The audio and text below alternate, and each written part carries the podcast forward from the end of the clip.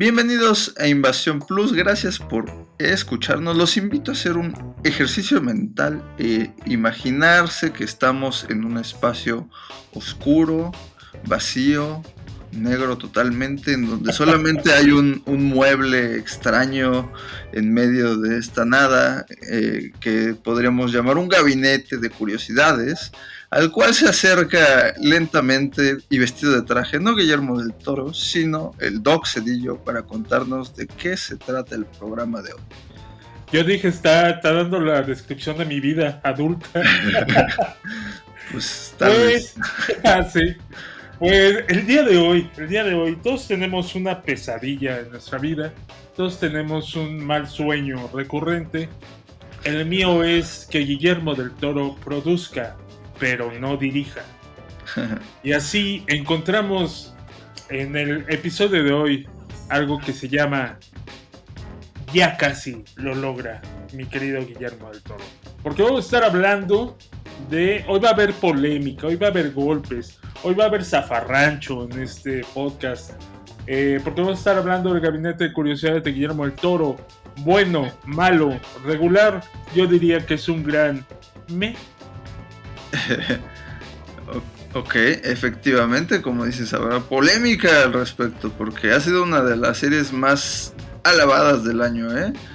No, pues, o sea, bueno, mira, en tu criterio, en tu criterio no, no dudo de tu criterio, eh, tu criterio ah, no. está en duda. Pero sí siento que, sí siento que, no, no porque sea Guillermo del Toro, tenemos que alabarlo. Eh, o creo, creo que mis expectativas estaban puestas demasiado alto. Y de ahí, mira, como, como caída libre, ni las manitas metí. Eso, eso puede ser, puede haber pasado. Pero bueno, antes de continuar con esto, ¿por qué no nos das la introducción? Esto es Invasión Plus. Y agárrese que nos vamos a ir recio. Comenzamos. Así se escucha la acción. La aventura la comedia, el drama, la ciencia ficción, el suspense, el terror. Así se escucha el cine. Bienvenidos a Invasión Plus, el podcast de Invasión Cine. Más cine, más series, más entretenimiento. La invasión ha comenzado. Iniciando transmisión. Picture your mind as a cabinet where you lock up your darkest thoughts and deepest fears. What would happen if you opened that cabinet for the world to see? We are about to find out.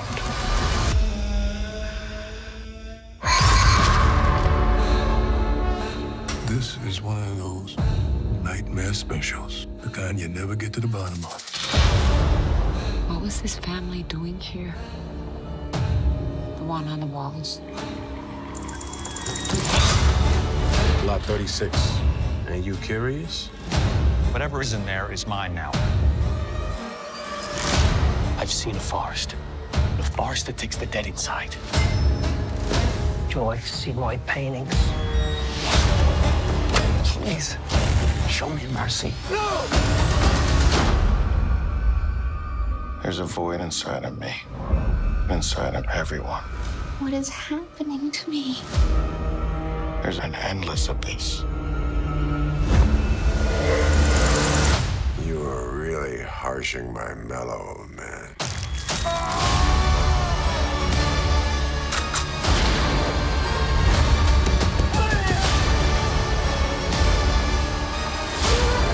they come. That body will be your coffin. I'll see you buried in it. Welcome. Welcome. Welcome. Welcome. Welcome to my cabinet of curiosities.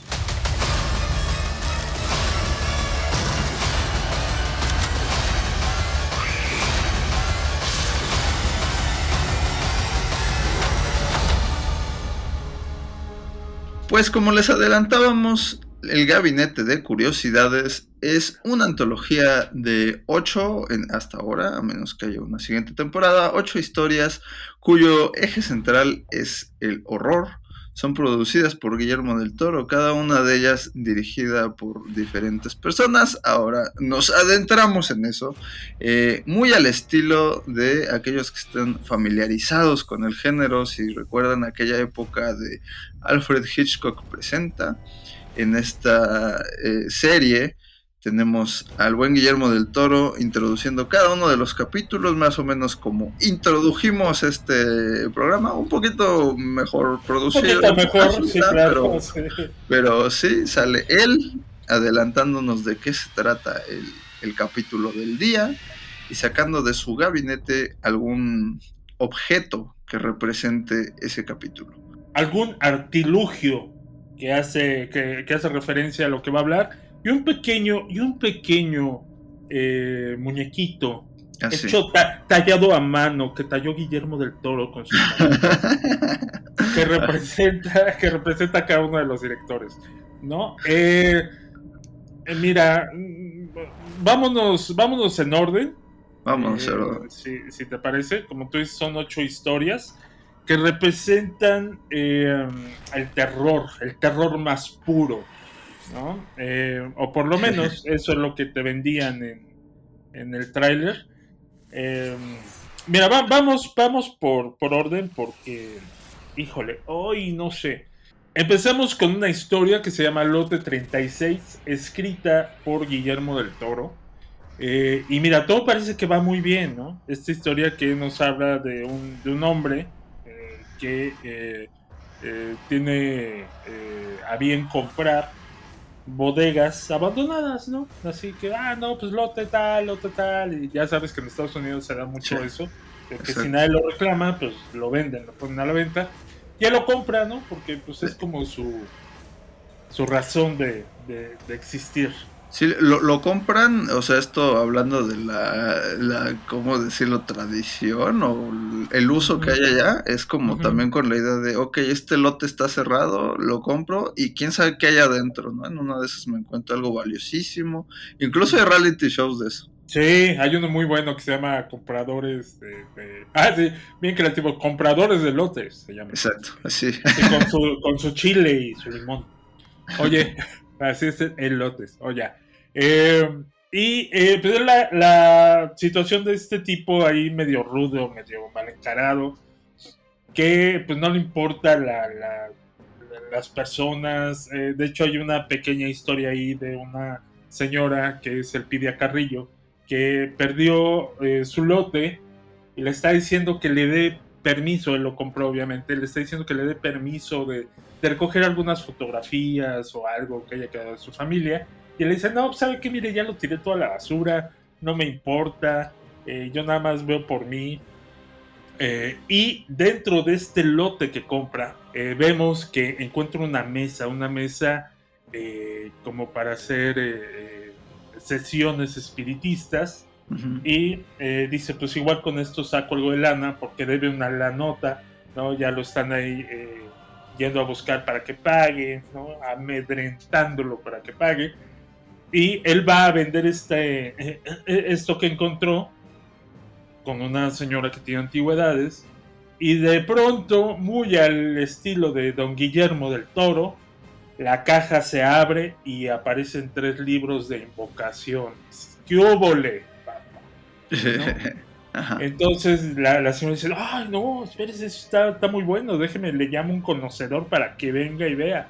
Y ya eh, va y le dice, oiga, es que aquí falta un cuarto libro. Que ahí está un poco mañoso en eso, ¿no? Porque le dice, falta un cuarto libro y después dice, no, es que ese cuarto libro, cuando invocan, desaparece. Entonces, bueno, se quema, ¿no? Sí, entonces ya sabes eso, pues es obviamente que alguien hizo una invocación y ya el cuarto libro está quemado, ¿no? Entonces, eh, ahí me quedó la duda porque dije, bueno, pues si no viene el cuarto libro, pues es, obvio que alguien hizo la sesión, ¿no? Pero eh, e, es como, como que si, si compraras una Ouija, ¿no? Allí de mi alegría, ¿no? ya se lo sacaban de plástico. Sí, Dice, sí, sí. bueno, cada, cada Ouija o cada juego viene con cuatro libros. Entonces, eh, falta un libro aquí para... Falta una eh, pieza. Falta una pieza para completar el juego, ¿no? Exacto, sí, sí, sí. Entonces el otro le dice, no, güey, pues vamos a buscarla, pero arráncate, ¿no? Ya, ya te estás tardando. Y van y buscan y encuentran eh, que hay una parte eh, escondida del, del vagón, ¿o ¿cómo se llama esto? Del contenedor Ajá. que da paso a una eh, como cueva donde obviamente encontramos que hicieron el ritual. Porque eh, ahí te cuentan es que tiene como como dos historias no la historia del dueño del lote que eh, dicen es que él siempre viene y se pone a saltar antes de entrar que eso nunca te explican por qué lo hace. Yo dije ay por qué lo hace Ah, sí, sí, sí, sí. no, se les olvida, se les olvida. Y ahí es donde empecé yo así de, ay, ¿por qué? Se les olvida explicarte, ¿no? Porque con- quieren que con el impacto de lo que encuentres se te olvide. Que al principio parecía que había ahí otra historia. No sé si quieran que se te olvide o más bien se les olvidó también. Sí, no.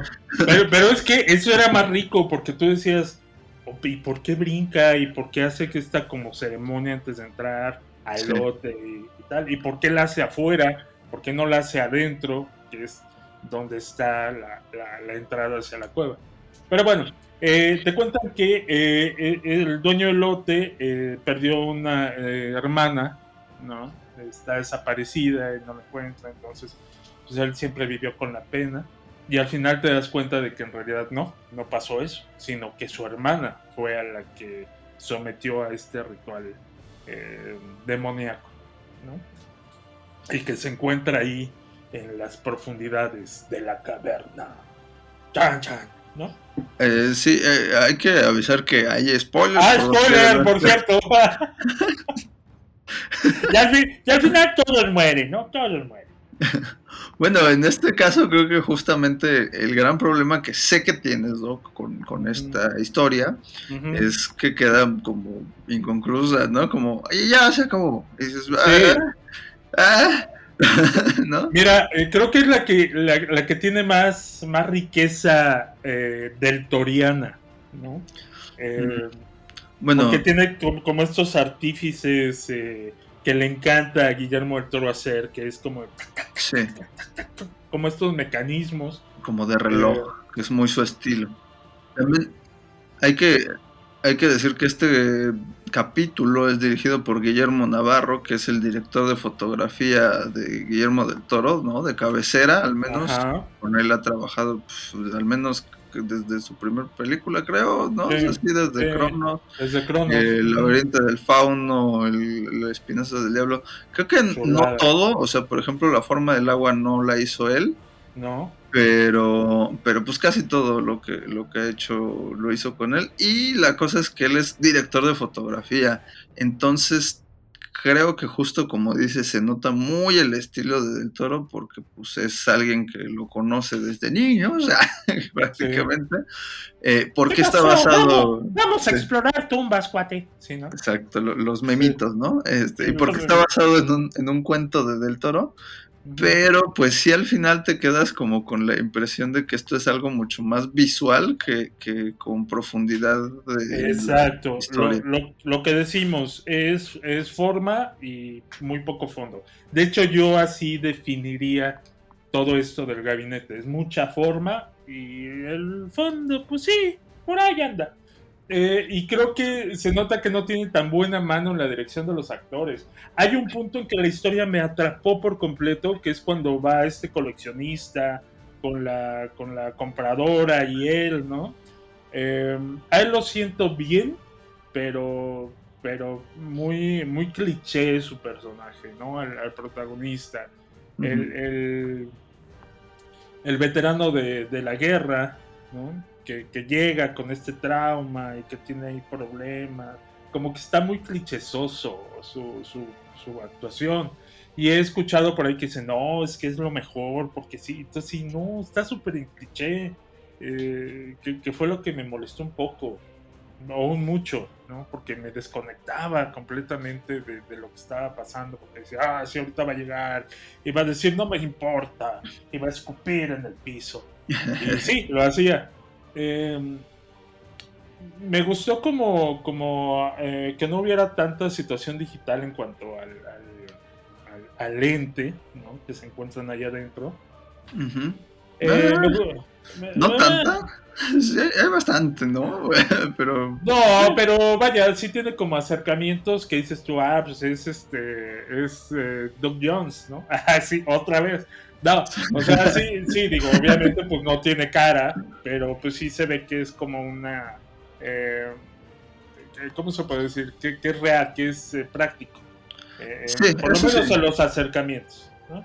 y además no, no abusa de, o sea, no es como que miren, miren el monstruo que hicimos para esto, sí, sino no. que se ve lo necesario, ¿no? Para causarte la sensación que buscan Ajá. y ¿Sabe, cumple sabe? con su función de monstruo.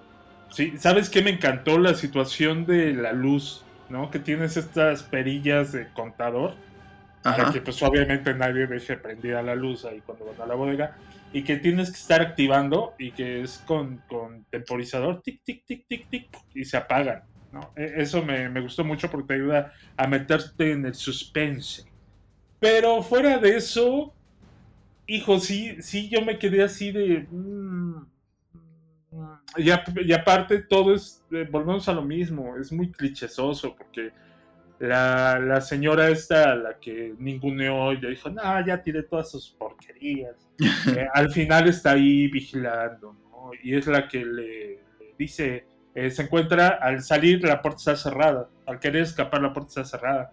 Y le dice, ayúdeme, ayúdeme. Y ella así de, no te voy a ayudar, porque eres una mala persona. Y le echa el candado. Sí, y tú dices, güey, o sea y usted no es mala persona, está, está viendo que, que, que, su vida corre peligro. Podría ahí decir, ok, te ayudo, pero me das mis cosas. Sí, sí, sí, órale. No, te vas a morir, perro del mal, ¿no? Pues sí, o sea, ah, yo... Sí, está, está, muy clichésoso todo. Sí, totalmente. Yo, yo entiendo que ahí sí, sí se siente, se, se, se entiende más bien como un discurso ahí como criticando un poco el racismo, ¿no? El clasismo de este personaje.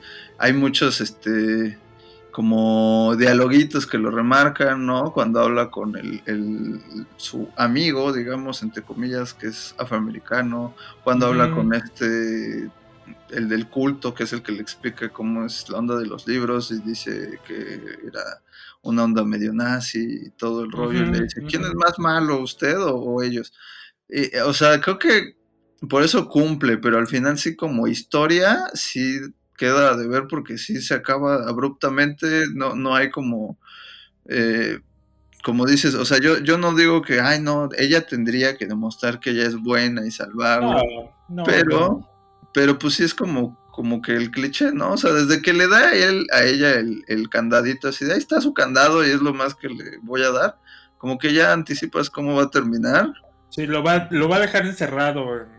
Sí. Lo, lo, lo presientes, lo presientes. Sí, a mí no se me hizo un mal, una mala historia esa, medio no. floja para arrancar, uh -huh. pero, pero pues sí te deja, como, sobre todo por lo visual, con las ganas de decir, bueno, a ver qué sigue. Sí, a pero es como cuando empiezas a ver jugar a la selección, ¿no? Dices, güey, este, vamos, vamos, vamos, apenas van 10 minutos, ah, huevos, sí se puede. Y sabes que sabes que eso va a terminar en un desastre. eh, después tenemos otro que se llama, eh, otro capítulo que se llama Ratas de Cementerio. Creo que este es uno de los que me gustó. Sí, a mí eh, es el que más me gustó, de una vez te digo. ¿Para que, okay, okay, okay. miras tus palabras? No, no es cierto. no, es el que es el que yo creo que es el que más me gustó. Yo creo que pondría este en primer lugar, así de, en mi top lo pondría hasta arriba. Eh, dirigida por el director de este ay de del cubo Vincenzo Natali ¿Eh? ¿qué tal mi, mi italiano? Lo traigo en las venas, los traigo en las venas. eh, pues ve y chécate porque. Sí, porque. y es la historia de un ladrón de tumbas que eh, va por un, por un eh, botín recién llegado al cementerio, pero eh, cae en un laberinto de túneles donde existe una plaga de ratas. ¿no? Hace un poco la alegoría ahí de, sí, sí, sí. De un ladrón atrapado entre ratas.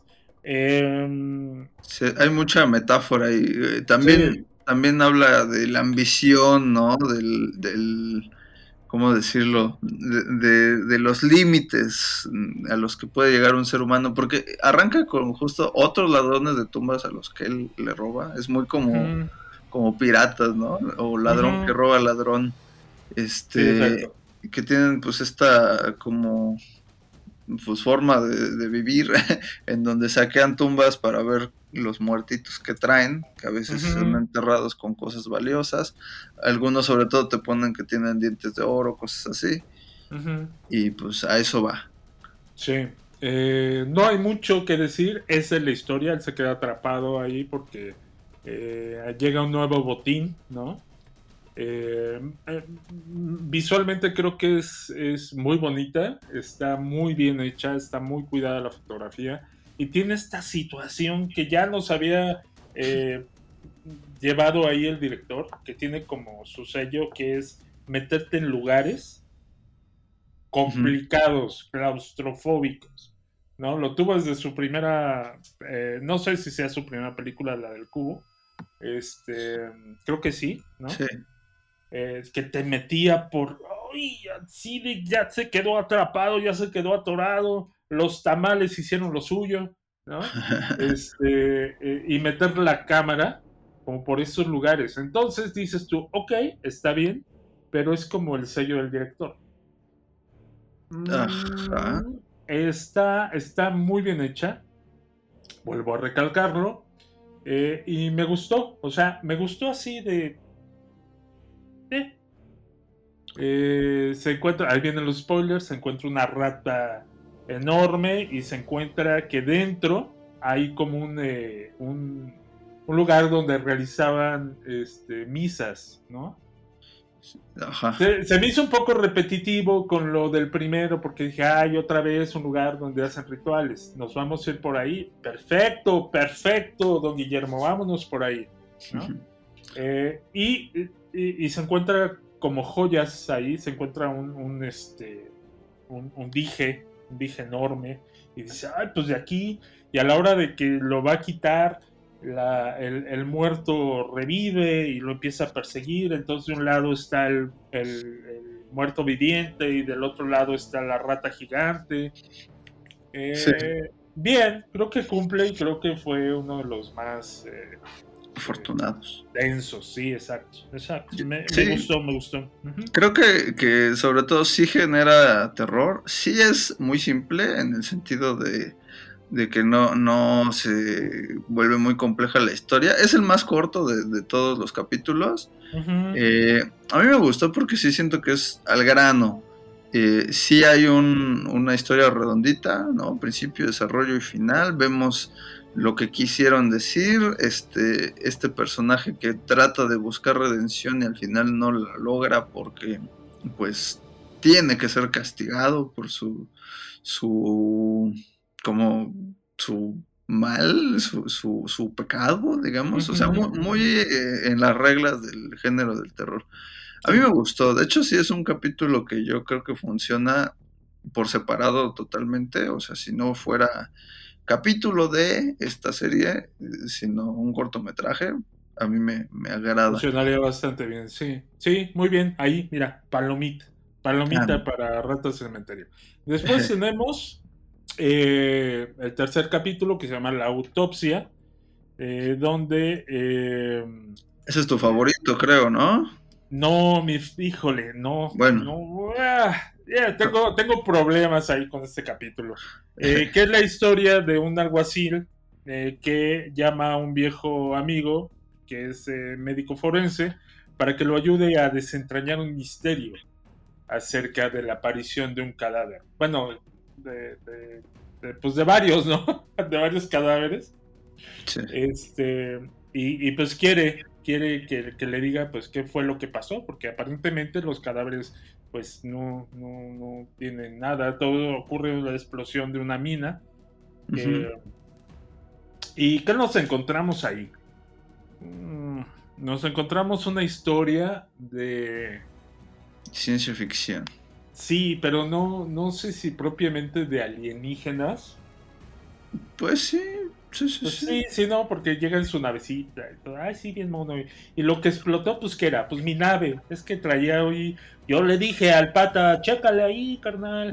Trae un chiqui chiqui en el chacachaca. Y pues ve lo que pasó, ¿no? Este, una especie muy al estilo de eh, Body Snatchers, de usurpadores de cuerpos. Sí. Em, protagonizada, creo que, creo que es lo mejor, lo mejor que tiene este capítulo. La actuación de F. Murray Abram, sí. eh, que es actorazo, es, es, uno de mis actores favoritos, desde que hacía maldades en Amadeus. ¿no? eh, que, que, era el villano, es el que mató a, a Amadeus. Eh, digo a Mozart. Ah, pues sí, Amadeus Pues, Mozart. a, ajá, sí, a Wolfgang, si quieres. Wolf, Wolfie, a- a Wolfie. Eh, pero visualmente trata de ser muy, muy agresivo, ¿no? Muy, ay, mira, y te vamos a, a poner cómo hace la autopsia y cómo le saca eh, los intestinos a, a- los muertos. Yo creo que, pues eso está bien, está muy bien logrado. No, está, muy, te- está muy bien, está muy bien. Te mete en un, en un mundo, porque es un, un mini mundo, ¿no? En donde vive este extraterrestre que es en el interior de una persona. Y sí hay como mucho este juego, pues también como decías, práctico, ¿no? De efectos prácticos, donde ves el interior y te crees que hay un extraterrestre ahí. Al principio, o sea, primero parece que va a ser como una historia de zombies, ¿no? Y el giro es que más bien es este extraterrestre, como, como dices.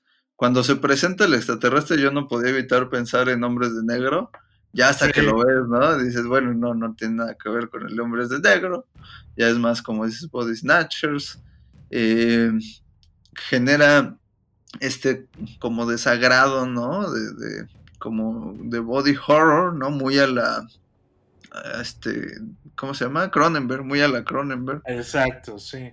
Pero lo que sí siento que tiene, y, y no está tan grave, pero sí tiene que en algún punto es mucho diálogo y poca acción, ¿no? Mucho ruido y pocas nueces.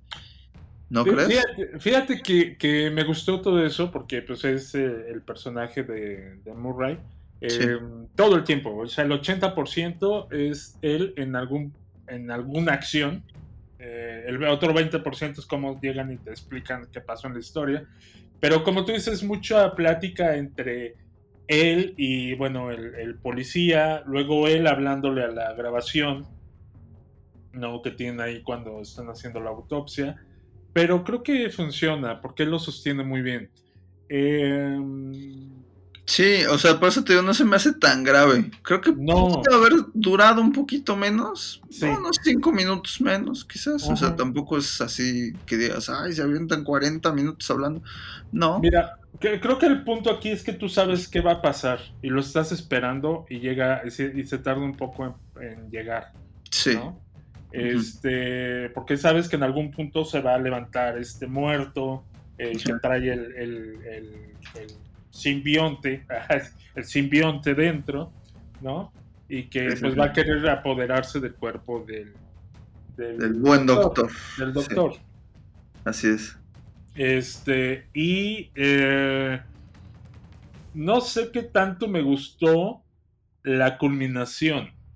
Em, la culminación de que al verse ya invadido por el, por el extraterrestre, el doctor pues decide acabar con su vida, ¿no? Y- y escribir con sangre, eh, spoiler, escribir con sangre en su pecho, Todo, todo este programa va a tener spoilers. Sí, sí.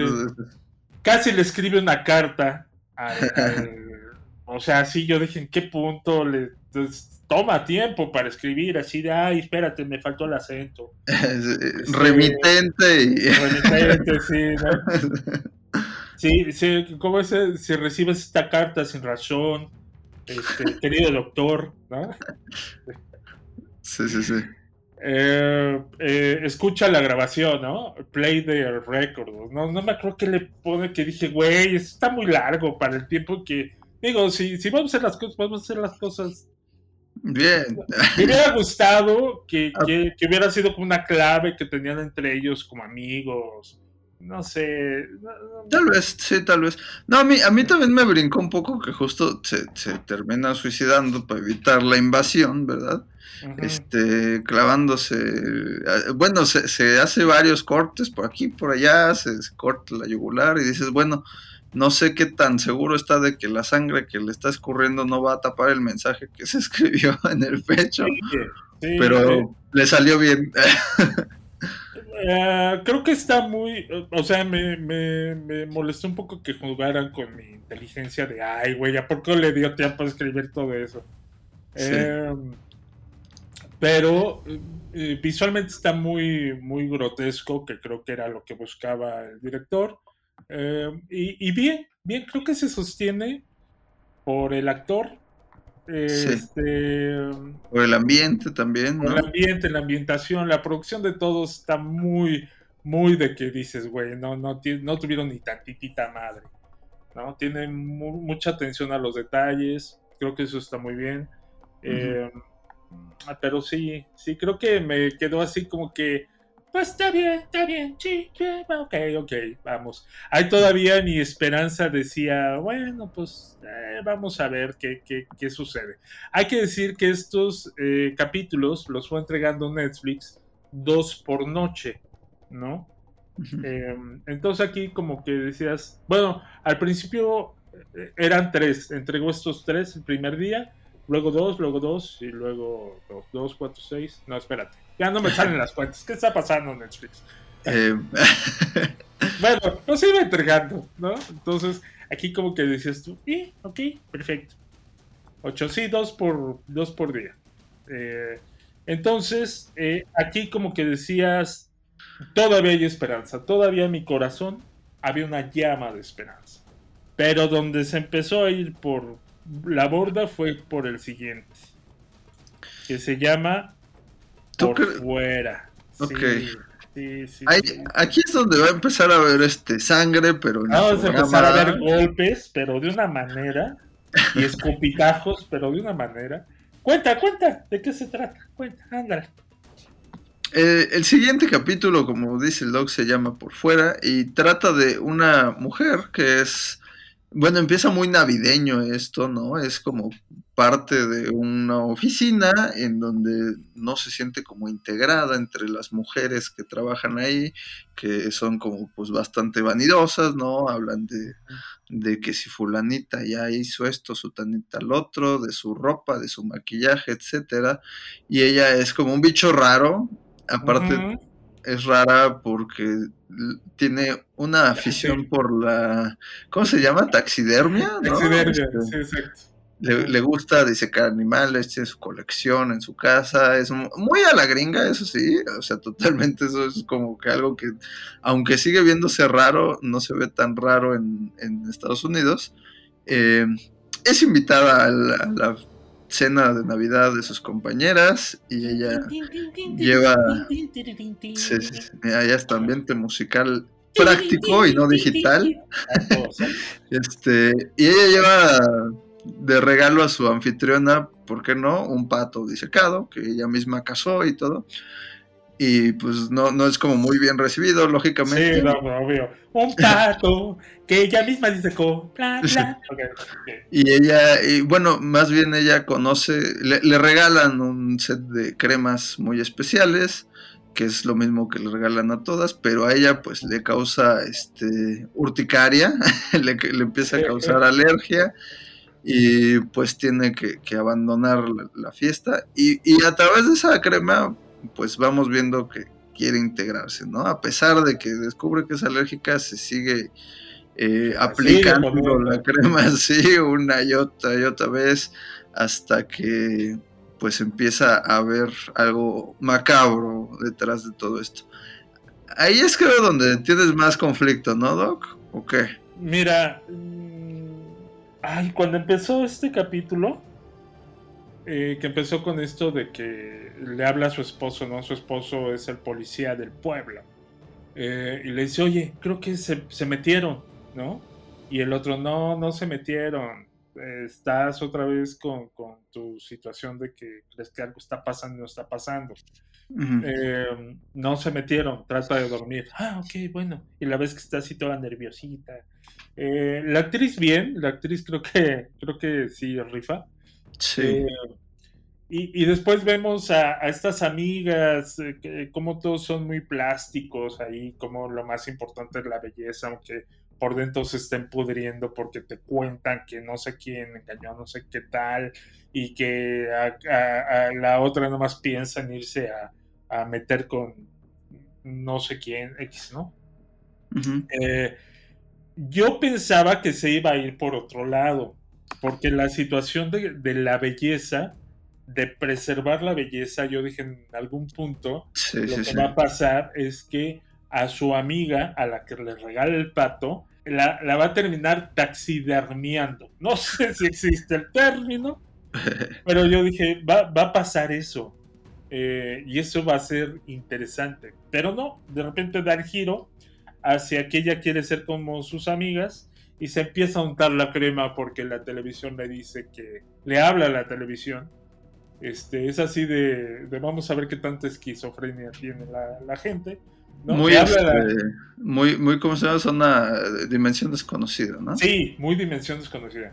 Este, le habla la, la tele y le dice, úntate la crema, ponte la crema. Ella va a hacer que, que, es más, pide, llama al 01800 y pide un lote de crema, úntatelo y eso va a hacer que, que, salga tu verdadero yo, tu otro yo, ¿no? Sí. Ajá. Y justo la, la, crema empieza a tomar vida mientras la está cociendo por, por fuera, la crema empieza a cobrar vida y empieza a ser un, una nueva ella, ¿no? que en algún punto va a tener fusión y va a sacar lo mejor, la mejor versión de ella para los demás. Eh, yo, yo, como dices ahí, también yo me fui por esas pistas falsas. También yo pensaba que le iba a disecar a ella, o tal vez a su perro, o algo así. Eh, pues sí, sí, esperaba algo enfermito. Hubiera, hubiera, sido, hubiera sido bien enfermo, ¿no? Y dices, pero, pero, pero incluso hay esta como analogía con el pato, yo dije, ah, es el patito feo, jaja. Eh, luego cuando está esta onda, justo como dices, de que le dice, eh, ya está creciendo dentro de ti, yo dije, ah, no, más bien se va a arrancar toda la piel y va a salir de adentro lo que sea que esté adentro, ya sea un monstruo o ella misma, pero más este estilizada, qué sé yo. Pero sí, cuando sale que, que, que, la crema cobra vida y se corporiza, así sí. es como que dije, mmm, bueno, no era lo que esperaba. Sí, pero... y aparte, aparte yo me sentí un poco titimado, ¿no? Eh... Pero, Ay. no sé, bueno, sí, continúa, continúa. Es que a mí no se me hizo mal, o sea, sí, sí es, creo que pudo ser mejor y esperaba otras cosas, pero no me disgustó. Sí, yo esperaba mm, algo mejor, la verdad. Aparte, mira, eh, la, fotografía no me gustó. Que usen esta, estos lentes, no sé cómo se llaman, que hacen como el ojo de pescado. O sea, que, como, que el centro lo traen hacia ti y los lados los, los deforman. Me choca, me choca. Se puso muy de moda cuando empezaron a salir las cámaras con este tipo de lentes, las cámaras que son GoPros. Sí. Este, y, y, no me gusta, ¿no? Me, me, uh, me causa así como... Eh. Eh, entonces, la mayoría de eh, el capítulo está filmado o, o, grabado con ese tipo de cámaras y me molesta ver eso, ese tipo de, de, de desorden anamórfico en la cámara. Entonces ya desde ahí como que le agarré así que... Uh, uh, ¿no? eh, y después esto sí, de que se hace esta masa corpórea de la crema y que la persigue y que al final se unen y que ella mata al esposo. No sé qué objeto... Mira. Sí, eso también a mí se me hizo de más. que matara al esposo. pues y al final ¿para qué a él sí es al que, al que lo diseca, pero sí, no, como que ahí sí me, me... Porque al final, aunque sí quiere como mostrarte un antagonismo con él, ¿no? Porque de algún modo él No es la pela. dice- Sí, no la pela, es muy este típico, justo como decías, policía de pueblo gringo, ¿no?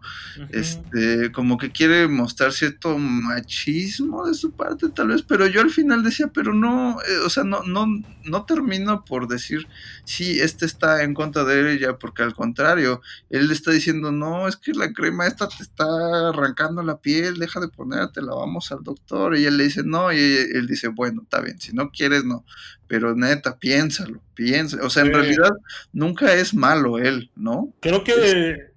Es sí, ¿no? anticuado si quieres, pero, pero todo el tiempo está de su lado. Entonces que lo mate sí fue como, ¿por qué? ¿No? Creo que te quisieron como eh, mostrar la situación de. Ah, él está eh, preocupado únicamente por ver la televisión y no la pela. y- pero, pero no. Está como flojito eso. Está como, como es- escrito de manera flojona esa parte. Eh, no me gustó, no, no me gustó, no me gustó, no me gustó. Me, produjo un gran. eh, ¿no? Eh, todo el capítulo, eh, nunca conecté con ella. Eh, al final tiene una escena bastante desagradable, que yo creo que era lo que, lo que buscaba la directora, Eh, que es ella viendo la, la cámara, o sea, viéndote directamente a ti y sonriendo y nunca te quita la mirada de encima y, y sonríe. Decís de, pues creo que esto fue lo más desagradable de todo el capítulo, fue lo que me produjo mie, porque el capítulo me dio una flojera inmensa. Este, no, no, creo que es el- el peor de todos. Yo- Ay, yo no, no, no, no. Sí, yo, yo lo pondría, pero hasta el adiós. Adiós. O sea, parece que lo agarraron de otra serie, de la dimensión desconocida, y se les coló y. Ah, ¿y ese capítulo? Ah, mira, pues yo creo que ha de ser del mismo. Y lo metieron. Eh, creo que eso tiene la, la serie, no tiene una consistencia.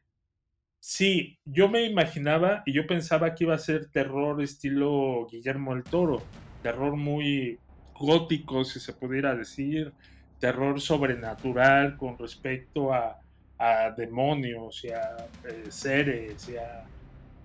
Pero no, o sea, aquí como que se siente desigual, ¿no? Y aquí No lo sí sé. fue- y aquí sí fue cuando yo empecé así de, "Mm, ya, ya empezamos, ya valimos, gorro, ya valimos, gorro. Avísale que vaya juntando sus chivas porque ya nos vamos. Así, así me sentí. No sé, a mí, a mí sí me gustó.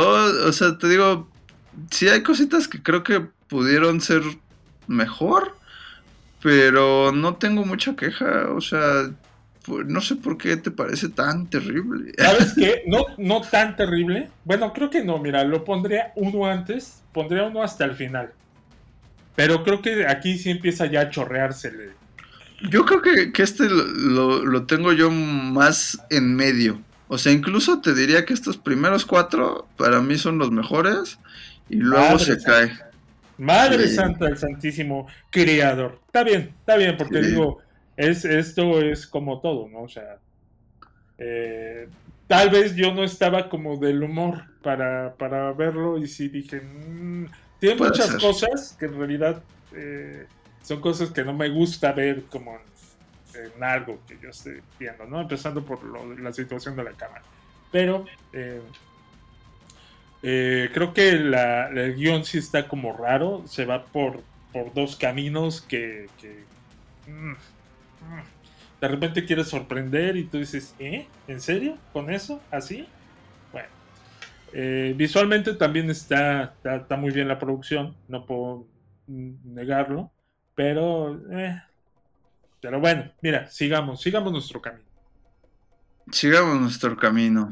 Y vámonos con el quinto eh, episodio, que aquí es donde, donde ya empieza como a cojear más la serie. Creo que de aquí al final ya es así de, ¡ay, nos vemos! ¡Adiós! Es ¿No? lo que te digo, sí, sí, sí. Para mí sí, justo como que es mitad y mitad, pero bueno. Sí, eh, que se llama El Modelo. Y aquí, eh, bueno, no, El Modelo, se llama Modelo. Y Bueno, aquí, así, así le pusieron en español, no sé por qué. El, el- en original es el modelo de Pikman y como que me gusta más, pero bueno, no sé por qué lo tradujeron ajá, que, el modelo.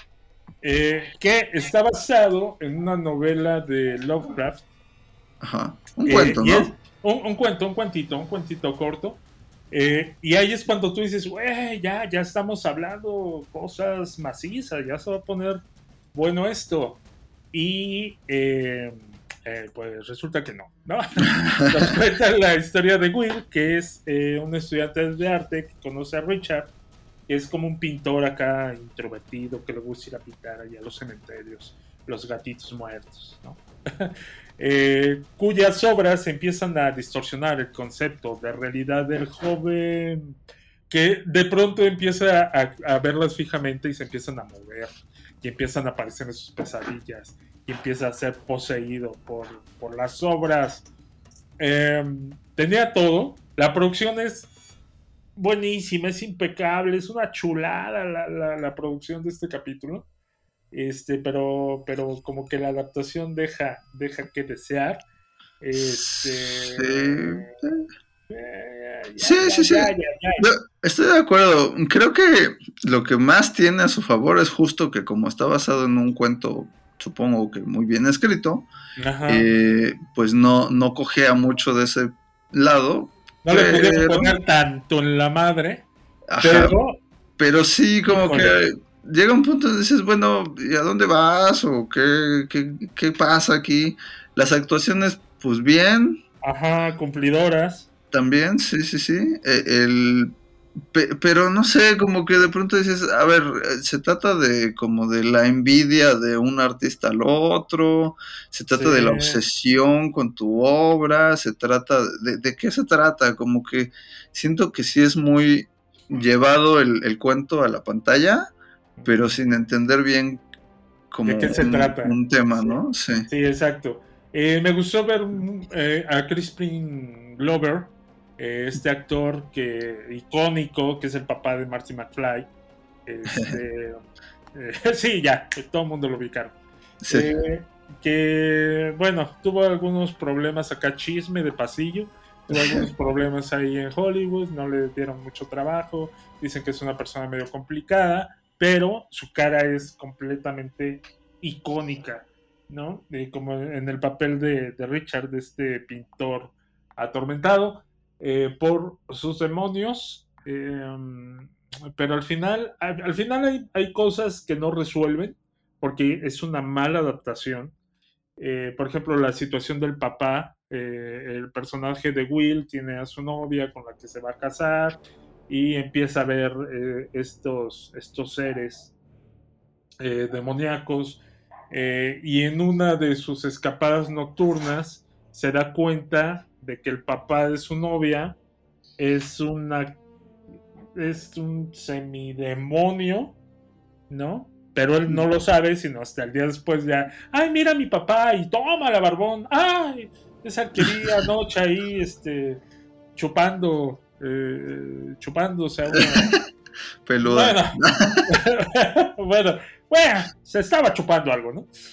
Este, y, y- y- y- eso no, no, no tiene, no tiene consecuencia después. No. Este, eh, al, al- a otro pintor tiene un demonio ahí en, su, en el pozo. Para empezar, ¿cómo tienes un pozo ahí en tu casa? Eh, y tienes un demonio ahí eh, que, que se lleva el cuerpo, spoiler, se lleva el cuerpo porque eh, Will lo termina matando así, no, porque mi niño ya le dibujaste ahí un Hello Kitty y el Hello Kitty ya cobró vida, ¿no? Este, Entonces te voy a matar, maldito. Ah, Y sale el demonio y se lo lleva. ¿Y tú, ¿A dónde se lo lleva? ¿Por qué se lo lleva? Es una, es una eh, analogía de, de, de cómo tu obsesión por la perfección puede, no sé, X. Eh, está como, está, está como pochoclosa su adaptación. Sí, creo, creo que no, o sea, igual a mí este no me disgustó, no, no, no me encantó. O sea, realmente a nivel personal no me gustó. Pero siendo objetivos dije, bueno, está bien hecho, está, está Sí, no, bien está malo. adaptado. No entiendo qué me quisiste contar mucho, Pero, pero creo que sí se siente lo Lovecraftiano y sí pudo haber sido pues, más conciso, ¿no? Y que entendiera yo, ah, esto se trata de como el- la competencia artística, como el, La el envidia, talento-. Sí, claro, el, el talento contra el- la práctica, por así decirlo, ¿no? Ajá. O sea, ¿por qué tú eres mejor que yo si tú acabas de entrar y entonces te mato, ¿no? Pero, pero sí se va por las ramas, como dices, con lo del papá, con lo del hijo, con de repente es así como de vayan con fulanito y dices, ¿y ese quién es? Porque no había ni salido. Es cierto. Oye, y luego al, al tipo este de... eh, hay, hay una situación que no te explican también. O sea, te dicen que él ve la pintura y, empiezan a salir demonios a su alrededor. Pero a la hora de que llega él al... al- porque montan la obra ahí en, en la galería donde está él, donde, donde es como socio, ¿no? Eh, y encontramos a uno de sus asistentes que está acá ya sin un ojo. Y así, entonces, a ver, entonces explícame cómo funciona esto. O sea, los demonios salen, eh, te poseen, tú te conviertes en un demonio. Porque al final también la esposa, ¿no? Sí, es que vi la Hello Kitty que le dibujaron y ve lo que me pasó. Aunque el final sí está acá súper creepy, ¿no? Porque le dice, ya está la comida. Te hice machitos de nuestro hijo. Y ves que abre el horno y ve la cabeza ahí del hijo. ¡ah! También, sí, Entonces- también eso está medio, medio efectista. Yo dije, ¿y por qué? O sea, ¿por qué hizo eso? ¿Qué, qué la motivó? Sí, sí. Porque en ¿por qué- ningún por qué no- momento ninguno de los personajes había actuado así, ¿no? Que lo poseyera y dijera, ah, voy a cocinar al que está aquí. Sí, sí. eh, entonces ahí está fallidón eso, porque dices tú, mm, siento que mezclaron dos historias, porque digo, no, no creo que la historia esté mal escrita, espero que no, esperaría yo que no. Este, eh, como que son dos, dos eh, unidas y como que agarran un pedazo de uno, otro pedazo de otro, este otro pedazo del niño, ¿no? Lo pusieron ahí y mm, pues no. Malo, malo, malo. Pues sí. O sea, que- no malo, no malo lo que te presentan, pero sí que te deja un montón de huecos. y Sí, ah, desaprovechado. Desaprovechadísimo Lovecraft, sí. sobre todo. Y mira, como si no fuera suficiente, dijeron, Híjole. vamos a echarnos otro. Llámate acá a Ron, a Ron. de- A Ron, a Ron Ron. Perlman. No, oye, ¿dónde está mi Ron Perlman? Sí, ¿no? ¿Qué pasó? ¿Dónde quedó el, el- el otro compa de- del toro? pasó? Sí, exacto. ¿Dónde está Ron Perlman? Pero bueno, no, tráete a Ron, el de Harry Potter, que ya creció.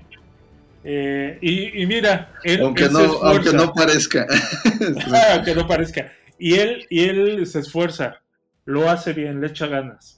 Lo que no funciona es la dirección del capítulo. Tengo que decir que creo Sí. que ah, hay bueno, capítulos con dirección fallida. No, no Sí. hemos hablado de eso, de los directores. más o menos. Sí, te iba a decir el, el anterior, antes de que avances en este, nada más Sí, como sí. mención, es dirigido por Kate Thomas, que si te acuerdas, pues, su película que salió este año, el remake de Firestarter, basado en una novela de Stephen King, que también yo a esa película dije, chale, la, la ochentera no es mil veces mejor que... No. Bueno, más bien sí es mil veces mejor que esta, Sí. pero tampoco era como Tampoco algo era como insuperable. joya, sí, claro, sí, sí, sí, muy, muy fallida la película de Firestarter.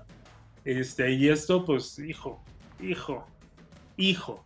Y esta, el siguiente capítulo se llama Sueños en la Casa de las Brujas, que ni tiene sueños, ni tiene casa, ni tiene nada, sí, sí. sí. no sé. Este, eh, Pero es dirigido nada menos que por Catherine Hardwick, que es la directora de Crepúsculo, y ya ahí te vas haciendo una idea, ¿no? es, lo, es lo mejor que tiene en su carrera la directora. Y, hijo, ya No, no eso sé. Sí, porque todo lo demás así como medianito y no como para defenderlo. Pero, Pero- este, pero- creo que, o sea, sí, todo es medianito, pero no sé si Crepúsculo sea lo mejor. Es lo más famoso, pero. es lo más famoso. Digamos que ahí se va. Ahí se va, ¿no? Eh, que es eh, la historia de un, de un que después de la muerte de su gemela eh, y estimulado por sustancias extrañas, ¿no? Eh, se adentra al mundo oscuro y misterioso para traerla de regreso. Él es un investigador, que bueno, se volvió investigador porque pues, queda eh, obsesionado con la, con la muerte, con la sí. aparente muerte. Bueno, No, sí, sí, Sí se muere, su- sí se muere. gemela Sí se muere. Ajá, sí se muere y se le aparece su espíritu. Entonces él se obsesiona por ver qué onda con, con eso de- del espíritu, ¿no? Em, porque el espíritu termina siendo arrastrado hacia un vórtice y él dice, "Ah, a ver, espérame, no, no, no, espérate, ¿dónde está mi hermana? Pues digamos que dedica su vida a comprobar la existencia del más allá porque tuvo esa Visión. visión, ¿no? Ajá, en ese momento vio como efectivamente sí estaba el espíritu de su hermana, y se fue a quién sabe dónde. Y más que querer comprobarlo, lo que quiere es justo encontrarla. Y al menos eso es lo que uno entiende, no sé, digo, creo que la directora también lo entendió, pero el gran problema que tiene es que le mete y le mete, es como que pasan y pasan y pasan cosas y de pronto dices, bueno, sí, sí, ya, sigue, te, te satura de, de situaciones Sí. para al final decir, ay, esto pudo haberse contado como en cinco minutos, ¿no? Creo que sí tiene muchos elementos. Volvemos a lo mismo, ¿no? Creo que la historia original haya estado mal escrita, sino que tenía, era mucho más amplia, ¿no? Y aquí él, a la hora de adaptarla, como que agarraron partes de, de- un todo y lo metieron y dijeron, ay, pues este, ya acabamos. Y al final dijeron, güey, no mames, no se entiende, ¿no? O sea... O sea, en realidad. Es que, la es que sí se entiende, ¿no? Ajá, no, bueno, sí se entiende, pero está como, como mal contado. más Sí, bien. pero son, e- es como, como cuando un niño te cuenta así, este, el capítulo que vio y dice, y entonces pasaba esto, y luego esto, y, y- y así, y así, ¿no? Ajá, y no, no es conciso, y justo le pasa aquí, como que pasan y pasan cosas que dices, bueno, ¿y para qué necesitabas eh, lo que iba, lo que estabas diciendo, ¿no? Por ejemplo, la rata, sí, la pintora, ¿no? sí. Ajá. A- a- al final te das cuenta de que está tan obsesionado que en realidad nunca, nunca enterró, el- o más bien desenterró el cadáver de su, de su hermanita y lo tiene ahí momificado, ¿no? Pero eh, al final la rata entra, no, que está, está enredado de explicar, ¿no? Trata de, de darle el orden que no, no tuvo. Este... Híjole, híjole, este, había una rata que era planchadora, Exacto. ¿no? y le puso un trapito a la hermana porque se quemó la cola, ¿no? o sea, Yo, no, a, a ver, sí, Con, con el tema de la rata, para empezar, ¿no? Justamente la, la historia empieza, quiere como engancharte, cuando lo vemos a él tirado en el piso como convulsionándose y una voz en off diciendo, esta historia se trata de esto y lo otro, y no se preocupen, esto tiene un final feliz. ajá, Y, y la, y conforme avanza la historia encuentras a esta rata extraña que tiene cara humana, que en realidad nunca entiendes ni quién es, de dónde viene, de dónde va, qué, qué, qué pitos toca aquí. Este, pero es como con pinche de la bruja, que es la, la antagonista, pero nunca Ajá. entiendes por qué, tampoco parece que a la bruja le importe mucho. Y al final reaparece esta rata. Y yo no entendí si la rata es como el alter ego del personaje de Rupert Grint o, o no, o, o qué hace ahí, o nomás la metieron como para tener un narrador. No sé, y lo del final feliz también parece como un mal chiste de- al final. Bueno, te lo está contando finalmente el narrador en la rata. Pero ¿para qué? O sea, Pues sí. no sí. más, no más, no más. Así. sí, es que exacto. O sea, no, no es ni siquiera un Pepe Grillo o algo. No, no, y, y al final ves que eh, Robert, Robert este, que era todo amor y todo paz y buena onda, ya se vuelve mala onda porque la rata ya está en él. Es- Sí. y- pero, pero tú no entiendes, volvemos a lo mismo como en el capítulo anterior. Algo que tiene Lovecraft es que es muy... eh, eh, ¿Cómo se puede decir? Ah, ah, Que, que sus historias tienen un punto leccionador, ¿no? Y que tienen como esta, un poco esa analogía del ser humano, de el monstruo que tienes dentro, que se proyecta. eh, y aquí como que, como que está enre- enredoso también, no está Mucho. bien explicado, ¿no? Y al final, pues sí, resulta ser así de, ay, llega un punto en que te cansa tanta cosa que ves en pantalla. Sí. Y, y- y ninguna te atrapa, porque como que te sueltan el gancho y lo jalan, lo jalan, lo jalan, pero no te atrapó. Entonces Sí. al final dices tú, este, como dijera el grupo, eh, grupo ¿Firme? Grupo firme. No, no es grupo firme. ¿Y todo para qué? ¿Y No, ese es- todo para qué? Es este grupo. Intocable. Intocable. ¿Para qué tanto amor? ¿Para qué sale la rata? Si al final no te van a decir en qué acabó. Bueno, sí te dicen No, que acabó, pero sí. no te explican cómo. Sí, no, o sea, es que lo de la rata dices, ¿y esto de dónde salió? O sea, la historia se trataba de, de que él quería como sacar del limbo a su hermana y de pronto sale una rata que no entiendes si- qué es ni por qué funciona así, porque de repente dice, ah, sí, ya se murió este, me meto a su cuerpo y lo poseo y dices, o sea, ¿qué eres? ¿Una rata? ¿Un fantasma? Un... Fantasma, un ente, un demonio. Y- Eres, eres eh, Bugs Bunny. Eh, ¿Qué, Sí, qué de sí, nuevo, sí. viejo? La gemela terminas no sabiendo qué, qué pasó con ella. La gemela la- no importa ya al final. ¿no? Al O final sea, no importa, ajá, y, es- y se supone que todo iba en torno a ella. Luego está la, la pintora, te digo que tampoco sé. O sea, ¿qué? es- Ajá. no, es que sí sirve, digamos que le sirve a la historia, ¿no? Es como Sirve para que avance. Ajá, exacto, es Ajá. como, no estamos entendiendo de qué se trata eso. Ah, no te preocupes, aquí tengo unos cuadros que si los armas en rompecabezas dicen, yo no entiendo por qué, pero dicen que tú te vas a morir hoy al amanecer. Y dices, ah, no, bueno, está bien. Y luego, ya, ¿no? O sea, y sigue existiendo la pintora ahí, pero ya no tiene nada que No ver. tiene Lo de, ninguna función para la historia, sí. lo de su hermana que es monja, también dices, bueno, y, y luego, ¿no? Sí, te quiere meter una crítica a las drogas que tampoco llega a ningún lado. Bueno, O sea, sí, en realidad eso sucedió en su mente y, y estas drogas que se metía hacen que se desdoble su parte mala. Sí, eh, mala, mala, mala. Aparte la dirección está, está, está malita, está malita. Ahí Sí. se avientan un quien vive entre Guillermo Navarro y, y ella. Bueno, no. Bueno, eh, ¿sabes qué? Creo que el punto más bajo de, de todo esto es el siguiente capítulo. Uf, Eh, ajá. que, que es una cosa que dices tú, no, no, no. Es del Uy. director, eh, el director de Mandy.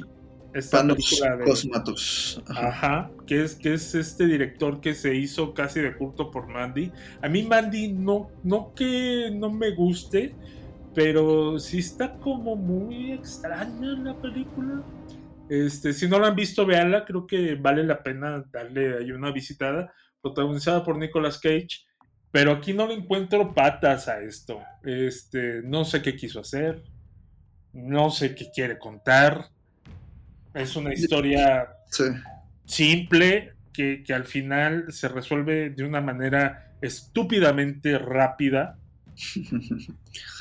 No sé, no, e- es una película, eh, eh, película, ¿no? Sí, o sea, es que así, así me pareció, como que duró tres horas. Sí, es de los. Este, Bueno, no es el más largo, pero dura la hora. Ajá. Sí, eh, y, y que tiene durante 45 minutos de esa gente hablando, drogándose y, y- y contando historias pendejas que no llevan a nada. O sea, ya es, es como, como eh, un tipo que invita a un grupo de personas, eh, pues un poco random.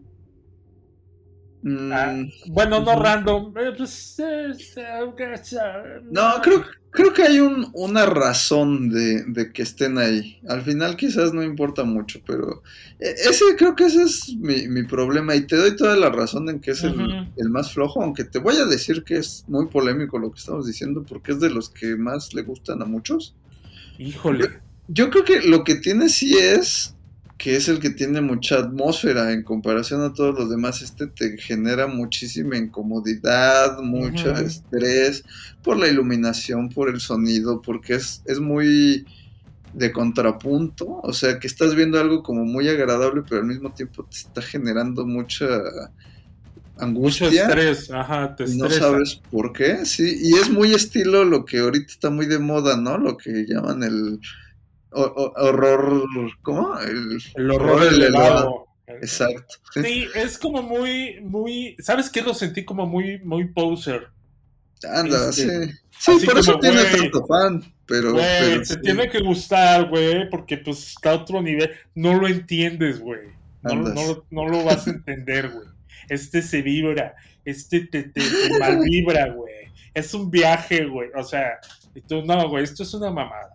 O sea, puede Sí. ser que, o sea, es, es, un- es una mamada, pero está muy bien hecha, ¿no?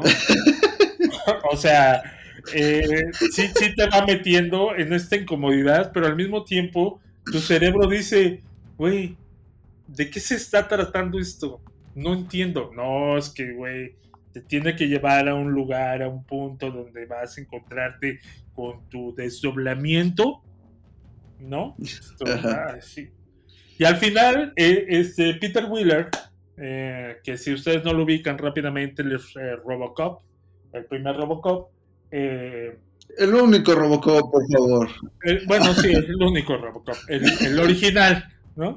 Este, que invita a este grupo de personas para que compartan una velada con él.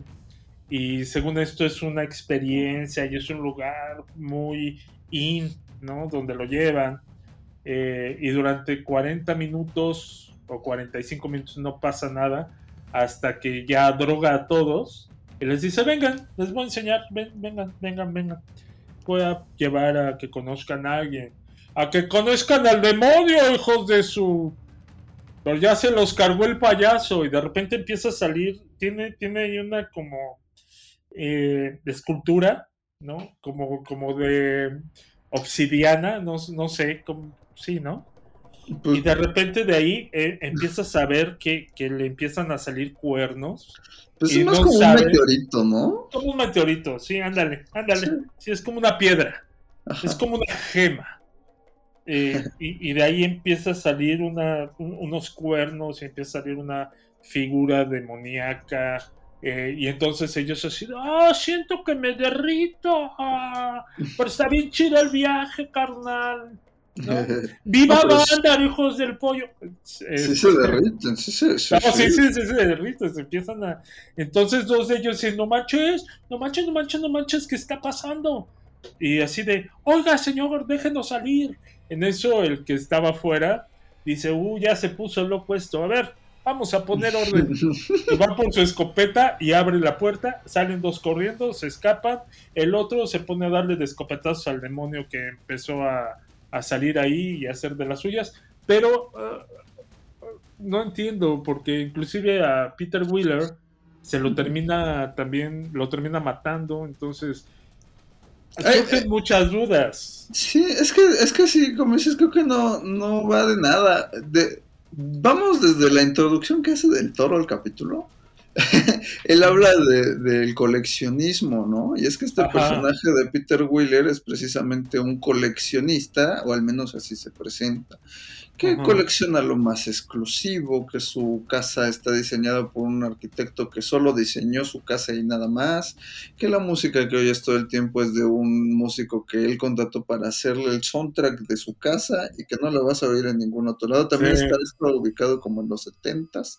Ajá. Este, y, y los personajes que, que trae son como, pues, cada uno un arquetipo de algún concepto, ¿no? Está el, el que es como metafísico y, que esa parte muy aprecia mucho el arte, luego está el otro que es todo su contraste es como un escritor como que ya medio fracasado, pero es muy...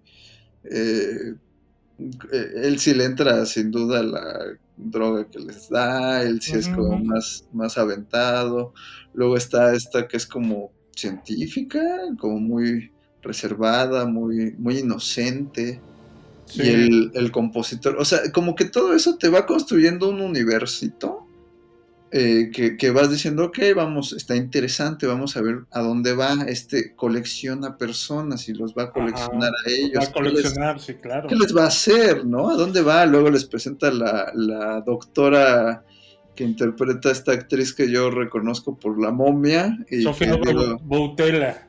Exacto, que digo, pobrecita, nomás no le atina algo que, que la haga la pena, este, digo, salió en Kingsman, pero tampoco es como su papel más destacado. Sale eh, también en eh, Atomic Blonde, ¿no? Pero igual, ¿no? No es como que ah, me acuerdo de ella por, por este, bueno, y como que todo eso, como dices, luego de pronto entran a esta sala donde se ponen a platicar durante media hora y llega un punto, las cosas que dicen podrían ser diálogos interesantes, pero llega un punto donde dices, creo que esto no está yendo a ningún lado, se me hace que esto ya es como que los guionistas echaron un churro mientras escribían y lo que estaban hablando lo pasaron el guion tal cual y luego es de, ah sí, ah por cierto, la historia tiene que avanzar, entonces vamos a, la parte del meteorito que ya no tiene nada que ver con todo lo demás, o sea, sí, sí, se siente como un gran timo, ¿no? Dura una hora y cuando llega la parte del meteorito, te das cuenta que los primeros 40 minutos te los pudiste haber brincado. nada. Parece que lo escribió Coco de huevo, huevo cartoon. Así de, no, espérate, espérate, espérate, carnal. No. Y, sí. Em, mm, sí, y, y, al final sale un demonio ahí. No sabes por qué, no sabes cómo, no sabes para qué. Eh, mata inclusive a Peter Wheeler. Entonces lo, que dices tú es, ¿era la primera vez que lo hacía? Sí, yo creo que sí. Ah, sí, pues yo creo que también, porque lo, terminó matando. O sea, ¿cómo llegó? ¿Por qué llegó? ¿Para qué llegó? Son cosas que tú piensas que te van a, explicar, pero pues no.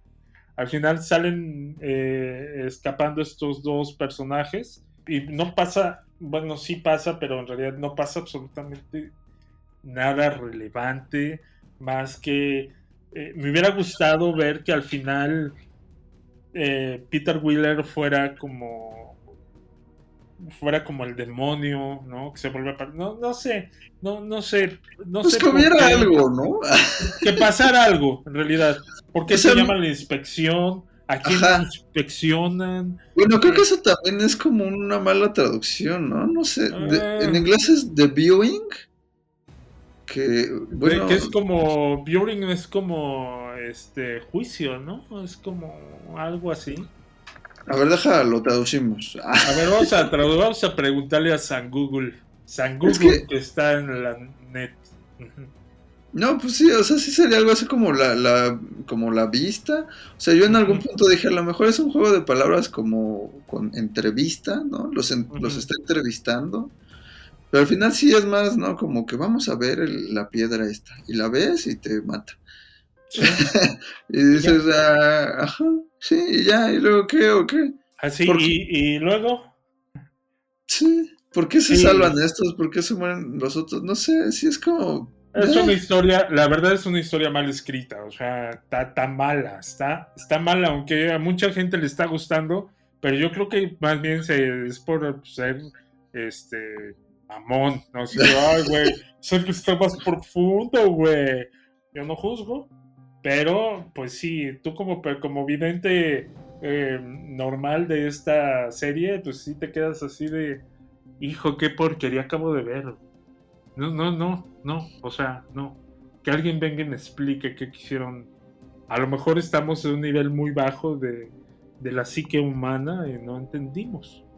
Tal vez, tal vez. Lo que sí hay que oh. decir también, y yo no sé si sea bueno o malo, es que destaca del resto de los capítulos porque todos los demás, a pesar de que tienen sus propios directores y su propio estilo, sí se nota muy el sello de Del Toro y este no.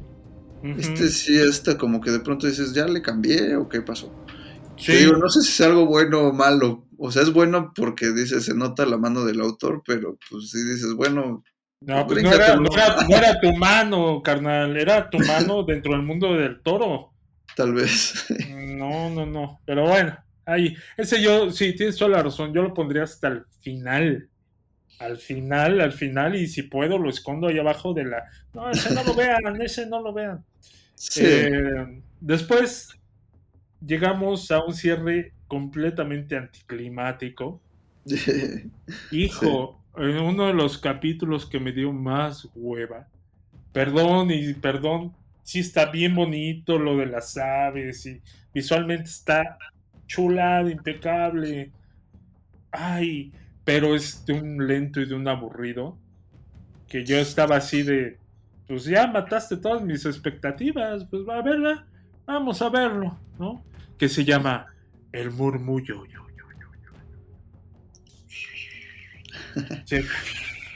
Así como justo, justo creo que pasa, estos dos últimos capítulos fueron los que llegaron más tarde y justo te hacen, como dices, crear una expectativa, ¿no? Dices, bueno, vamos a ver cómo cierra esta serie, ¿no? Con seguramente los dos más canijos de todos. Y, no. No, no, no. Eh, que esta es una, la historia de una pareja de ornitólogos que se van a una casa apartada a estudiar aves, ¿no? Y bueno, esta pareja tuvo una pérdida los dejó fragmentados, los dejó, los dejó destruidos por dentro, que es la, pérdida de, su, su chilpayatín. Este, eh, y llegan a esta casa y la casa tiene fantasmas y, la casa eh, como que envuelve, eh, más bien como que conecta con el dolor de, ella y, y, se empieza, empieza a ver apariciones y empieza a contarle la historia de lo que sucedió ahí, ¿no? Pero eh, sí se siente muy... O sea, sí es, sí, sí es del toro, ¿no? también está basado en un cuento de él, por cierto. En un cuento, ajá. Este, pero está... Lo siento muy estilo espinazo el diablo, así de que es un fantasma un fantasma es un... Incluso el, fantasmita es muy parecido al del espinazo del diablo, ¿no? Pero está contada con mucha flojera. Siento que mm. está muy lenta y de repente no pasa nada y ve a besitas y de repente no pasa nada y llegan y hablan y él dice, oye, pues quiero hacerte cariñitos y ella no. Y ven pajaritos. Bueno, este, y ven aves. Y de repente, uy, el niño, hoy, y ya no sale el niño. Y vuelven a hablar, y ven aves, y uy, la niña, bueno, la señora, uy, y ya no ven nada. Y así se la pasan durante los 63 minutos que dura esta cosa. Sí, sí, sí. También, también puede ser que caiga muy en lo autoral. Jennifer Kent, la directora, es la directora de, de Babadook. Oye, ni, no. punto de comparación. No, pues es la misma directora que quiere. Ah, no, pues es la misma directora, pero, pero Babadook está. yo, no sé, sí, sí, sí.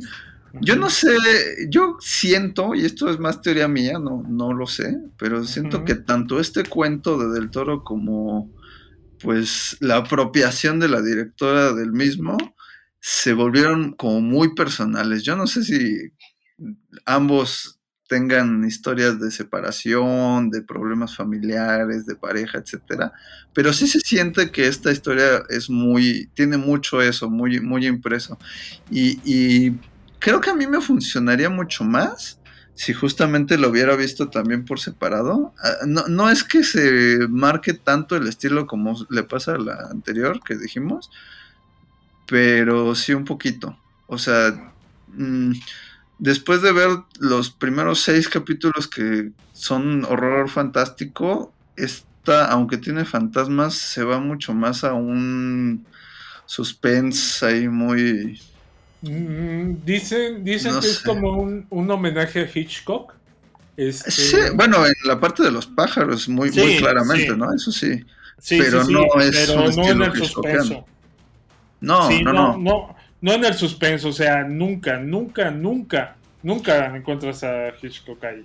Ah, no, no. más, bien porque salen pajaritos, ¿no? Y los pajaritos vuelan alrededor de una persona. ¡Ah! El homenaje a Hitchcock, wow, lo que necesitábamos en nuestras vidas. Un homenaje mal hecho. Bueno, no mal hecho. Un homenaje a Hitchcock. O sea, no, no, no, no. No, sí, desde el punto más bajo yo ya estaba este, acomodando mis calcetines. Es que sabes qué pasa, yo no siento que esté hecha con flojera, como dices, pero sí, sí te la genera, porque es muy lento todo. Y, y igual llegas al minuto 40 y dices, bueno, ya que horas hay algo aquí sobrenatural o, o que los pájaros hagan algo como, como en Hitchcock. De pronto es más el melodrama de la pareja eh, peleándose, ¿no? Y- yo- no sé tú, pero en mi caso yo, a C. Davis, ¿no? A la, la mujer de, de esta pareja, llegó un punto donde dije, ay, ya, ya, vete de ahí tú, Andrew Lincoln, que por cierto rejuveneció enormemente al quitarse esa barba de, de Walking Dead. Sí, sí, sí, Este, sí. Mm, Pero, pero sí dices, ya cayó en un melodrama aquí de que no, es que yo te quiero y yo también, pero no me toques y, y dices, no, no avanza, no avanza. Pero no me disgustó, o sea, no, no- Es que ese es el punto, que no avanza. sí, No avanza y así se avienta 40 minutos, dando vueltas. ¿no? pudo durar 25 minutos esto, media hora tal vez. Sí, hubiera sido mucho mejor. Digo, al final ya vemos que ella eh, puede encontrar la, la redención de, de- de- de la pérdida de, de su hijo, este y que encuentran ya ese punto de unión. Esto, ay, qué bonito. Esto, es que qué bonito drama en esta colección de cosas de horror. O sea, el horror es entonces la situación de, de no saber lidiar con la pérdida, de no saber cómo reactivar eh, eh, una este, comunicación con su pareja. Con la pareja, es, el, sí. es el horror, ¿no? Pero, pero, pero, pues qué flojo estuvo ese cierre. O sea, sí es un cierre malón. No sé quién acomodó, Para- no sé sí. quién hizo el... Me imagino que al hacer la curaduría de las historias, dijeron, Ujú. güey, están, se, se- se ve chingón, se ve chingón esto, ¿eh? No, y vamos a hacer que la gente conecte, se ve chingón. Ah, Yo y creo está que- también. De- sí, yo creo que se les dio como un orden jerárquico, ¿no? O sea, si lo ves, creo que toda la serie pretende como impulsar de alguna manera talentos, por decirlo así. Este, tampoco es que se diga, son puros novatos, ¿no? De hecho, ninguno. Pero, pero sí se va de el fotógrafo que está haciendo un capítulo, que, que ha hecho algunos capítulos de algunas series, pero no tiene, por ejemplo, una película hasta el final con, como decía Jennifer Kent, que tiene de Babadook, ¿no? O sea, así como que creo que es el orden que se le, Mm. se le dio. En Más este caso, jerarquías. yo le hubiera dado más, más peso a, a, a Vin- Vinches- Vinchesco, Vinchesco, Vincenzo. este, Vincenzo. Eh, no sé, para mí, para mí, para mí, en mi percepción, fue muy fallida esta primera entrega de, Gabinete de Curiosidades de, Guillermo del Toro. Eh, fue muy desigual. Eh, si de repente no estaba mala la dirección, estaba mala la historia, de repente se conjugó las dos cosas en uno solo y tú dices, bueno, esto ya explotó, ¿no? Eh, a mí perdió, perdió mi cariño desde el cuarto capítulo. De ahí se fue para abajo, pero de una manera Tal vez fuiste muy exigente. Creo que fui muy exigente y tuve que haberme dado cuenta que cuando Del Toro produce, las cosas no resultan buenas. Casi Perdón, nunca. Sí. perdón, y amo a Guillermo del Toro. Creo que, o sea, eh, eh, eh, en mi vida veo lo que él ha hecho y digo, soy una piltrafa humana. O sea, eh, tiene todo, tiene todo Guillermo del Toro. Tiene, ay, no, es una persona hermosa produciendo y dirigiendo y creando. Si deja eso en manos de alguien más, generalmente no llega a buen camino. En No general, ¿no? en Sí, general. tam- Tampoco, o sea, hay, hay excepciones, ¿no? Como Mamá, Ah. por ejemplo, o Libro de la Vida. Mamá. uh, Pero sí tiene Ah, muchos casos de, ah. de películas que sí te la venden como producción de Guillermo del Toro y la ves y dices, ay, no le hubieras puesto tu nombre. sí. Este, yo, yo en lo personal no quedo decepcionado. Caí mucho en tu juego al final, temo decirlo. Ajá. No, Porque- es que no es juego. No. o sea. No, no, no, no, lo digo en broma, eh, pues.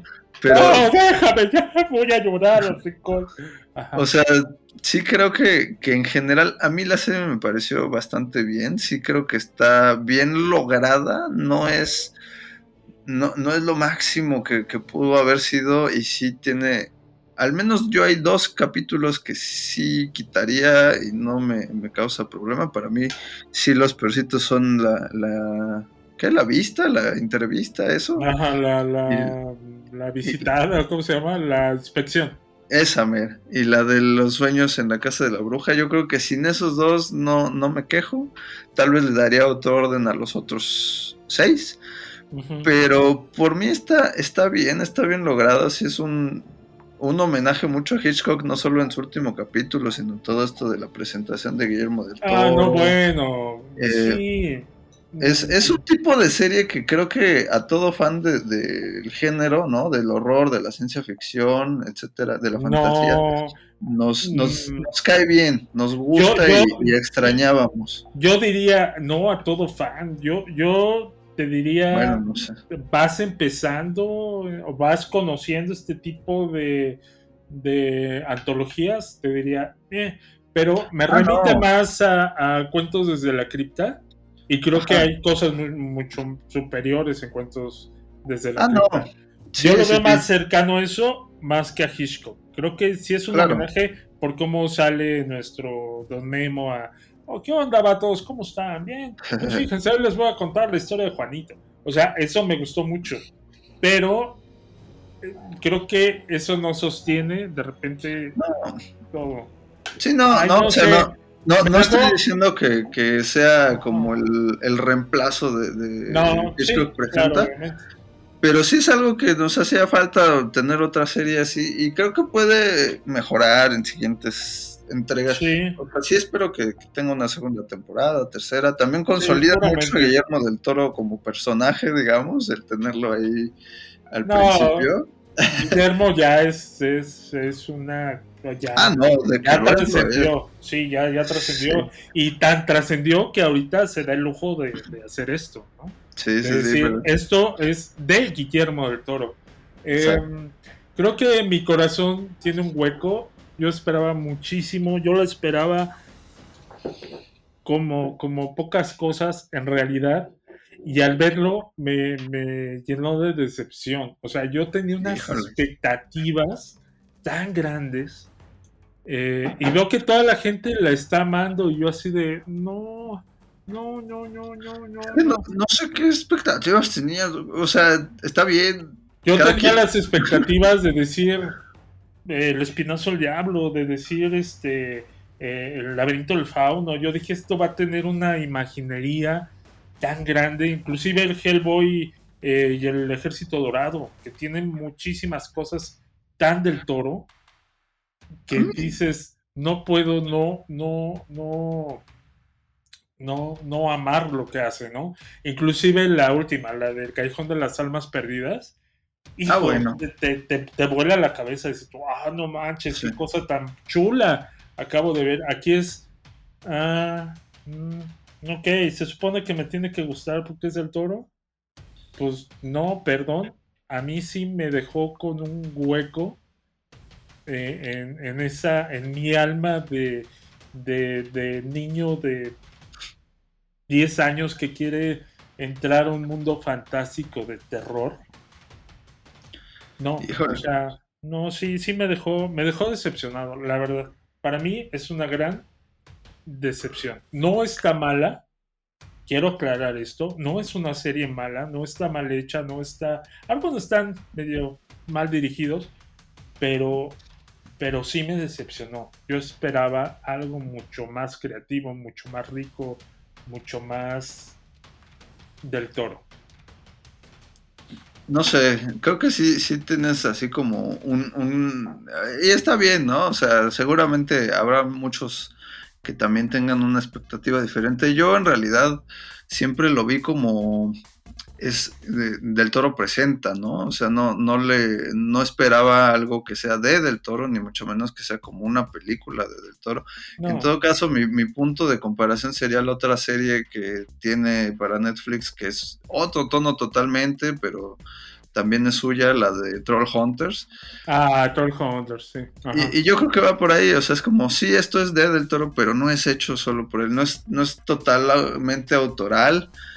Y a mí me parece pues una buena opción, no, no perfecta, eh, buen, buena plataforma para ver eh, trabajo de estos directores de género. Eh, supongo que la tirada también es la de en un futuro darle ahí vista a otros, este, como abrir puertas, te da también como que le reaviva la carrera a algunos actores como mencionamos. Eh, es como una, una buena alternativa y sobre todo si te gusta el género, ahorita ya se nos pasaron las fechas de Halloween y todo eso, pero es una buena opción para ver cuando dices, "Ay, vamos a aventarnos un maratón de algo de terror, pues está esta serie, ¿no? Y puedes ahí Ah, ver uno que otro capítulo.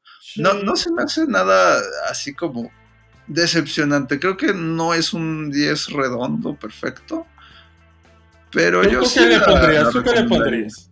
¿Tú qué le pondrías? Así del 1 al 10. O sea, la serie en general, pues pon tú como un 7.5.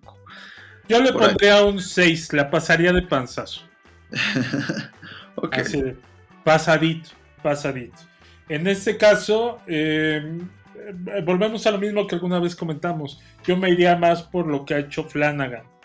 ¿no? Sí, sí, sí, hay, hay otras opciones mejor. Que, Sí, es, sí, sí. que es terror así de, ah, no mames, me está metiendo un mal rollo esto. Y, y yo, bah, bueno, eh, mira, el hubiera no existe. Eh, Guillermo del Toro es un gran realizador, un gran, un, un genio. Y esto se queda debiendo. Bueno, pues esperemos que en una próxima este, entrega te, te pague esa deuda, Doc. O a cualquiera que esté en la misma situación que el Doc. No, creo que, creo que eh, el trabajo del toro va a seguir siendo un- una cosa muy grande para mí. Ah, Y no, creo sí. que el Pinocho, Pinocho va. a volarnos la cabeza a todos y vamos a decir, bien, bien. Eh, esto creo que es como un dulcecito amargo que recibimos en la noche de Halloween. Puede ser. No, no, no sé. Si, si estás. Te oigo Estoy, un poco. estoy- estoy triste, estoy triste. Estoy Sí, te oigo, te oigo triste. Pero bueno, eh, se, aca- se acabó por hoy, se acabó por hoy la tristeza, Doc. Sí. Eh, te recomiendo que para disminuir tu, tu sentimiento tan, tan este, conmovedor, mm, te suscribas a nuestro podcast. Yo sé que Sí, estás claro, suscrito, ¿no? suscribir. Pero Pero para- otra vez, otra chingues. Sí, tú dale clic, todos los clics cuentan, para que en una próxima entrega de nosotros, tal vez te alegres más, tal vez hagas más corajes, y si no escuches uno de nuestros podcasts anteriores, en donde tenemos otro ánimo, Nos echamos relajo, ¿cómo no? Este, o nos sigan en nuestro canal de YouTube, donde esta semana acabamos, bueno, acabamos de hablar de, de las Cuarán y estamos preparando todo para darle nuestra eh, reseña de Black Panther Wakanda Forever ahí en nuestro canal de YouTube. Y eh, suscríbanse también a nuestro canal, síganos en las redes sociales. Sabemos que, bueno, no, nosotros lo sabemos, pero saben que hacemos este contenido solo para ustedes, ¿no? Sí, no sé, sí, oye, Doki, ¿para quién haremos el contenido? No tengo ni idea. Este, pero bueno, yo me quedo como el Doc Taciturno Cedillo, porque así dejó mi corazón esta, esta serie. Taciturno. Tu corazón Taciturno. está taciturno. Taciturno, bueno, más la profundidad de esas palabras. Y yo soy Ever Gabriel y voy a acudir a mi gabinete de curiosidades para buscar algún, alguna estatuilla de Guillermo del Toro y ponerla de cabeza para que este, la próxima temporada de esta serie mm, reanime al Doc y nos deje un mejor sabor de boca a todos. A mí no me dejó un sabor tan amargo, pero puede ser un sabor más, más este, Más agradable. rico, más rico. De hecho, sí- mi Sí estatuilla tenemos uno, es lo que te iba a decir, sí tenemos una estatuilla, ¿no? En el estudio. en el estudio, sí, exacto, de, de Don Guillermo del Toro. Pero bueno, esto fue Invasión Plus. Nos escuchamos en el futuro. Bye bye. La invasión ha terminado. Invasión Plus, el podcast, es una producción de Esa es la idea Studios en la Ciudad de México. En la Ciudad de México. It was a really good plan, too. Producción general, Enrique Doc Cerillo y Ever Gabriel Ortiz. Locución, Michelle Luna. Más cine, más series, más entretenimiento. Invasión Plus.